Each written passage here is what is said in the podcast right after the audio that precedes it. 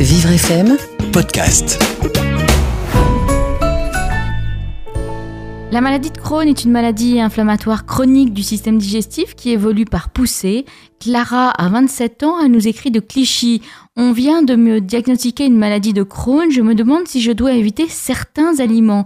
Alexandra Martin, vous êtes la, la diététicienne de l'association François au Petit. Pouvez-vous nous dire quels sont les symptômes de la maladie de Crohn? Alors la maladie de Crohn euh, a des symptômes qui sont assez proches de la RCH. Les deux sont des maladies inflammatoires chroniques de l'intestin. En fait, ça se présente souvent sous forme de diarrhée, qui est le symptôme euh, assez récurrent.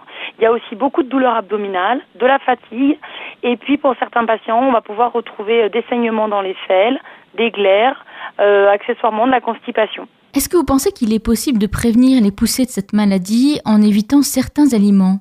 Alors, à ce jour, au niveau des études scientifiques qui ont été menées, on sait qu'on ne peut absolument pas, par l'alimentation, éviter les poussées.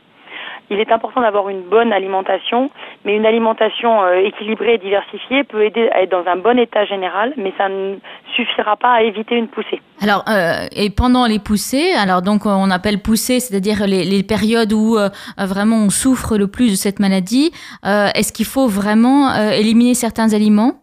Alors, au moment des poussées, effectivement, euh, vu qu'il va falloir manger alors que les intestins sont inflammés, sur des, des, zones des fois très, très grandes, on va être obligé parfois d'adapter l'alimentation, non pas pour aider la poussée euh, à se résorber plus vite ou à guérir plus vite, ou pour éviter de l'aggraver. L'alimentation va vraiment être un confort, en fait. C'est pour aider le, la personne à avoir moins mal, à avoir moins de diarrhée, moins de douleur, moins de sel.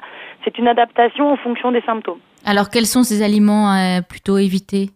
Alors par exemple dans le cas des diarrhées, on va privilégier euh, tous les fruits et les légumes qui sont riches en pectine, comme la carotte, la pomme. On va privilégier tous les aliments antidiarrhéiques, comme euh, le riz, la cuisson de l'eau du riz. On va privilégier euh, les féculents blancs, les sources de protéines comme la viande, la, le blanc de volaille, la viande rouge, qui vont être cuits en matière grasse, de manière à ce que ce soit le plus digeste que possible et éviter, on va dire, d'accélérer le transit et d'éviter de rajouter des sels supplémentaires en digérant des aliments compliqués.